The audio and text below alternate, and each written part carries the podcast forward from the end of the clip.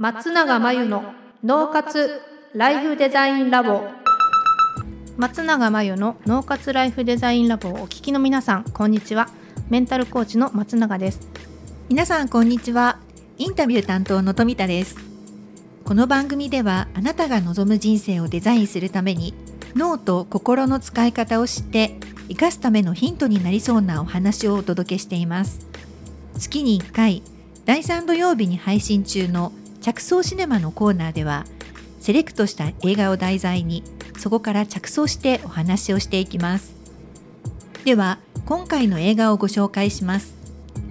タイトルはプーと大人になった僕。イギリスの作家 A.A. ミルンが息子のクリストファー・ロビンのために書いた短編集として1926年に出版した熊野プーさん。今もなお人気の高い児童書の一つとして愛され続けています。ディズニーランドの生みの親でさまざまな映画アニメ番組を制作したウォルト・ディズニーは自身の娘が夢中になっていたこの物語の映画化を考え1966年に短編映画「プーさんとはちみつ」を発表しました。そんな熊野プーさんを実写映画化した「プーと大人になった僕」公式サイトによりますと親友の熊のプーや仲間たちと別れてから長い年月が経ち大人になったクリストファー・ロビンは仕事に追われ会社から託された難題と一緒に時間を過ごせない家族との問題に悩んでいた。そんな彼の前に100エーカーの森を飛び出したプーが突然現れる。彼が忘れてしまった本当に大切なものを届けるために。名優ユアン・マクレガーを迎え美女と野獣のディズニーが熊野プーさんを実写映画化した感動の物語。と書かれています。はいというわけで今回は熊野プーさん、えー、プーと大人になった僕、うん、という可愛らしい可愛らしいですかね、うんうん、映画。ですね。そうですね。可愛い動物っていうかぬいぐるみがいっぱい出てくる映画。そうですねユアン・マクレガーとはい、はい、そう。で今度は、えーと、クリストファー・ロビンが大人になってプーと再会をするっていう、うんうん。うん、久しぶりにプーと会った時のロビンの衝撃たるや、はいはいはい、そうそう。あのなんか会社で、はい、まあ、難題が、うん、難題というか問題があって、はい、それを解決しなきゃいけなくて、家族と週末その別荘かなんかに行くはずだったんだけど、はい、それを断って家族、えっと、奥さんとお嬢さんに行ってもらって、はい、自分はもう家で仕事しようと思ってこうこう悩んでるみたいな、うん、そういう大人のクリストファー・ロビンにまあ、プーさん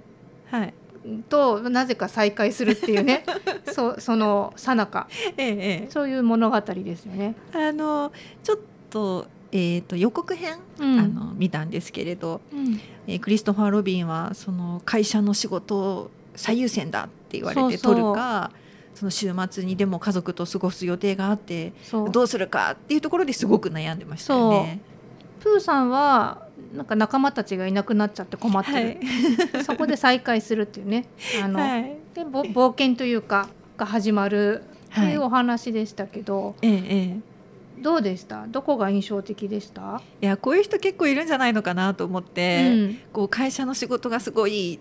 忙しい今重要な局面、うん、でも片や家族のこともケアしなきゃいけない、はい、どっちか選ばなきゃいけない。どうしようって思う人は意外に多いのかなと思うんですけど、うん、ありますよね。あの、はい、多分働き盛りだと、ええ、子供も小さくて、うん。うん、家族の用事とかも、行事も多いし多いですよね。あの遊んであげたいし、とかっていう、まあ、ジレンマもあるし、えー、じゃ子供が大きくなってくると今度は親の介護とかで、はい、その実家のことが気になるとか、はいはいあります、ね、実家の親のこともしなきゃいけないけど、はい、自分の仕事もそう責任がある仕事をしていてっていう、うん、から仕事とうん、えーと、この家族を大切にする、うん、家族を大切にしながら仕事も一生懸命やるってなると、まああの時間がない体力がない、はい、どっちかに集中したいんだけど、はい、どっちかが犠牲になるとかっていうシーンはあると思いますよね。そうですね。あのよく言われるのが、うん、仕事と私どっちが大事なのみたいなことを言われて、うん、非常に困るっていう、うん、あの方がいらっしゃると思うんですけど、ね、ただその時って答え方としては、というか気持ちとしてはどっちも大事っていうのが本音なんじゃないのかなと。うんこのクリストファー・ロビンは、はい、仕事で難題を抱えてるから、うん。仕事を一生懸命したいんだけど、うん、その仕事を一生懸命する理由は家族のためなんですよ。はい、そうですね。なので大体仕事を一生懸命してる人って、家族のためにしてるんで、はい、それでどっちが大事って言われると困るよね 確かに どっちも大事だからやってるんだけどってなっちゃいますよね。家族が大事で仕事を一生懸命やってるのに、はい、家族を顧みてくれないとかって言われると、うん、なんかかわいそうだなっていう確かに。思う時もありますけど。そうですね。その表現の仕方が、うん、その仕事を一生懸命やることだけど家族の要望としてはどうもそっちじゃない。そう。なんかねこのプーと大人になった僕の中では、はい、その別荘というか別どっか森の中のお家に週末はねその奥さんと子供と、はい、行きましょうっていうお約束だった、はい、けど、はい、まあ、今週もまた行けなくなっちゃったみたいな、えー、あなたいつも仕事で行けなくなるわよねみたいな 感じだったと思うんですよね。はい。はい。うん、ただそんな時にそのプーと出会って、うん、で結局その別荘の方に行くことになっちゃった。ってことになるんですかね。そうなんですよ。結局はあのこの物語の中では、うん、その別荘にも行かざるを得ない状況になって、はい、結構行くんですけど、ええ、なんか大事なのがこの、はい、家で仕事をしてる方が集中できるって思ってたから、はいはい、家族とついていかなかったんだけど、え、結果的には、うん、このこの物語の中では何度も行く、うん、何度もというかな行くんですよね森の森の別荘の方には、クリストファー・ロビンは。はい。で行ったことによって解決してるんで会社の難題も。おおそうなんですね。うん、そのいつものその会社のデスクとか、うん、あと家で仕事してるその仕事部屋みたいなところの方が、うんうん、普通はなんか集中できていいだろうって思うことが、実はその別荘に行くことによって解決しちゃった。うん、面白いですね。うん、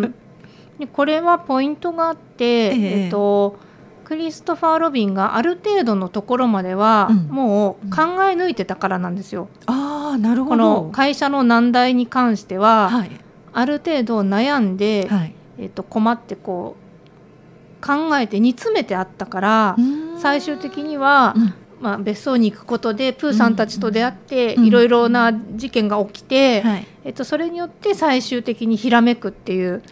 問題解決のためのひらめきが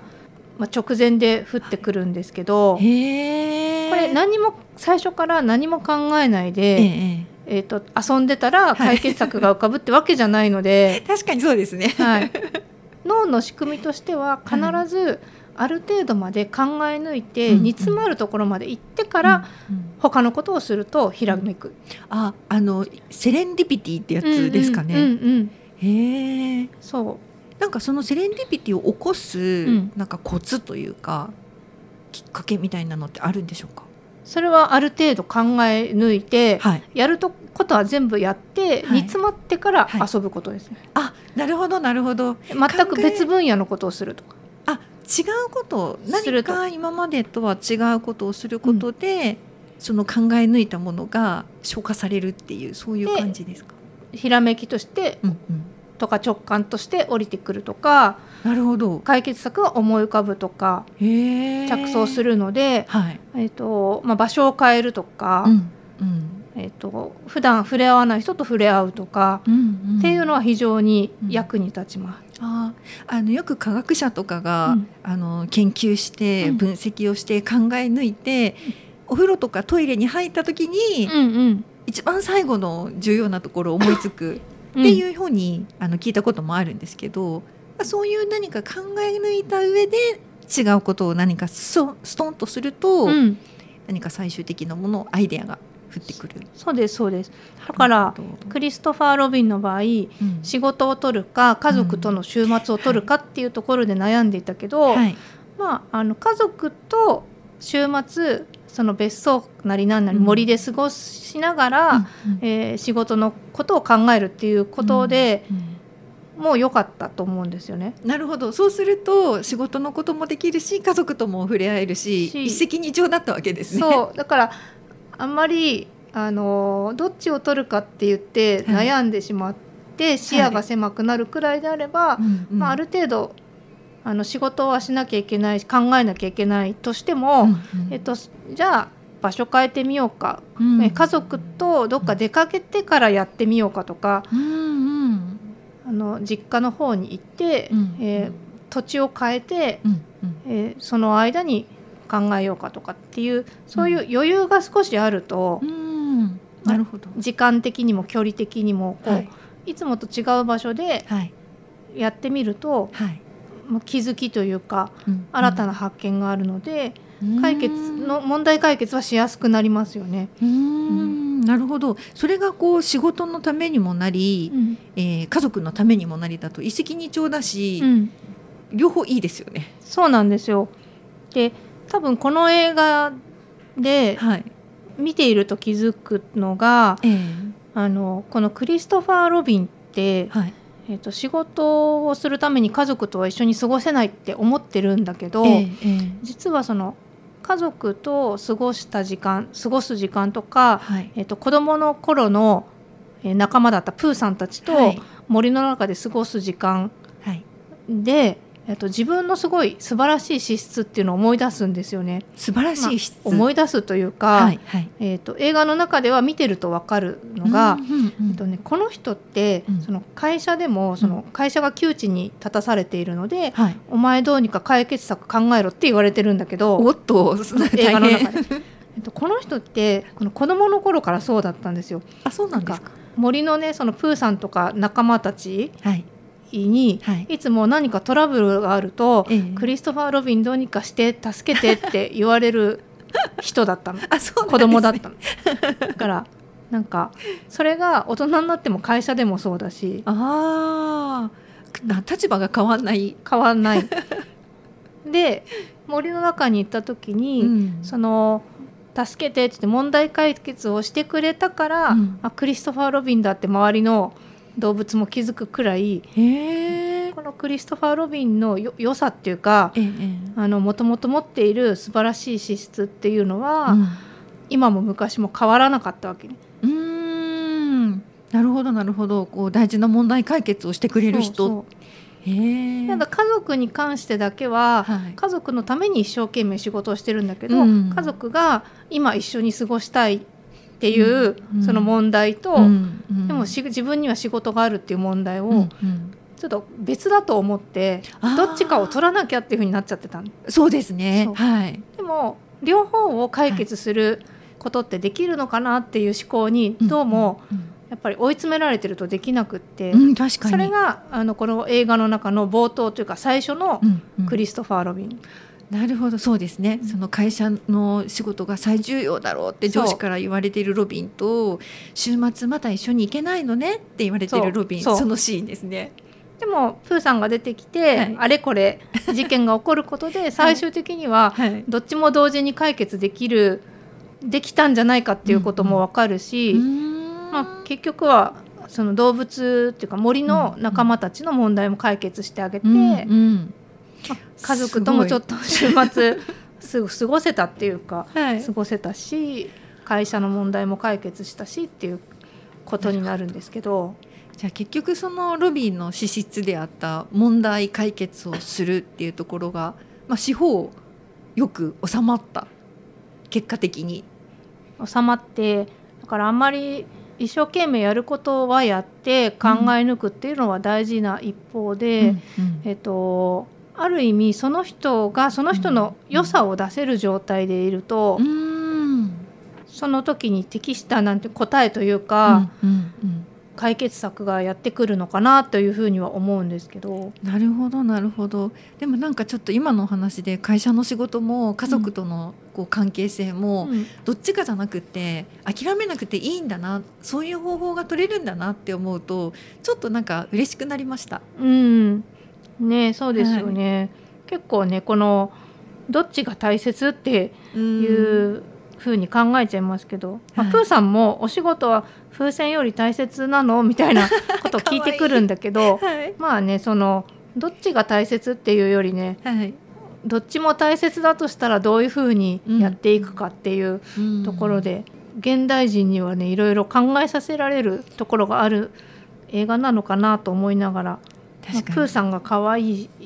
いうかね、はい、癒されるって言いますよね。そうですね。プーさんも可愛いですし、あのこのあの映画の画像、うん、あの風景がとても、はい、綺麗だなと思いました。本当にあの、うん、確かこの小説家の人の小説の舞台となった土地で撮影してるみたいなのを聞いたことがあるので、はい、本当にイギリスのその森なのかなと思うんですけど。本当に絵本から飛び出してきたような風景でね、はい、なんか絵になりますよね。そうですよね、うん、映像を見てるだけでも楽しいですね。うんうんうん、そのプーさんの可愛さとそのイギリスの癒される森のシーンと合わせて見れたらいいなと思いました。うん、ということで今回は「プーと大人になった僕」をご紹介しました。以上脳と心の着想シネマのコーナーでした。脳活ライフデザインラボ。あっという間にエンディングの時間です。最後に松永さんの活動について教えてください。最高の働き方が見つかる脳と心の使い方というテーマの対談動画を無料で公開しています。仕事のモヤモヤを解消し生き方と働き方に一貫性を持たせるためのヒントがきっとつかめるはずです。概要欄に URL を載せていますのでぜひ登録してみてくださいそれでは次回の脳活ライフデザインラボでまたお会いしましょう。